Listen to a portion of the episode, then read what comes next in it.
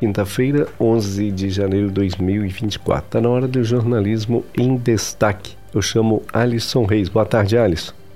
Oi, Antônio Neto, boa tarde para você. Excelente tarde de quinta-feira para você também, ouvinte, ligado aqui nas ondas da nossa Rádio Emboabas 92,7, a sintonia da mais informação para você que está sempre conosco. Olha só, hein? Hoje é quinta-feira, dia 11 de janeiro de 2024. Neste momento, aqui no centro de São João Del Rei, céu nublado, hein? Bastante nuvens, muitas nuvens aí carregadas. Parece que a chuva vai cair mais cedo aqui na cidade, hein? É bom todo mundo aí se preparar para essas chuvas de verão, essas pancadas de chuvas de verão que sempre aí causam transtornos na vida da população. Por aqui, jornalismo em destaque para você que está ligadinho conosco. São os destaques aí do nosso país, também de Minas Gerais e, claro, né, as notícias que movimentam a nossa cidade e a região.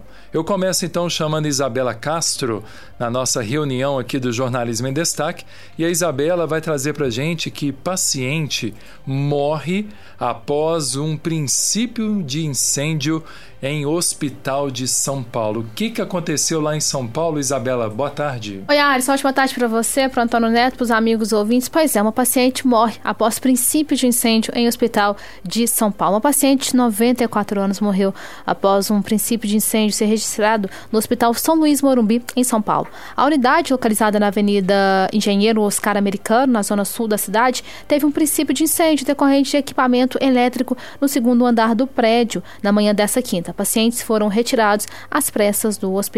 Em nota, o Hospital São Luís lamentou a morte da paciente e informou que 42 pacientes foram transferidos para outras unidades hospitalares. O Hospital São Luís Morumbi informa que na manhã dessa quinta ocorreu uma pane em equipamento eletrônico que acabou por gerar fogo, já debelado, e fumaça, dificultando assim o funcionamento adequado de duas unidades de terapia intensiva.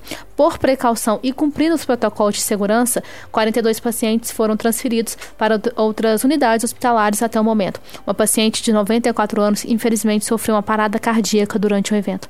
Lamentamos o falecimento de pacientes e estamos prestando toda assistência aos familiares. O evento está sendo devidamente apurado e o hospital segue trabalhando em conjunto com as autoridades competentes para esclarecer as possíveis causas do incidente, disse a nota. Inclusive, Alisson, nas redes sociais estava circulando série de fotos dos pacientes é, sentados ali na calçada, devidamente sendo acomodados na calçada durante toda essa confusão nesse hospital em São Paulo.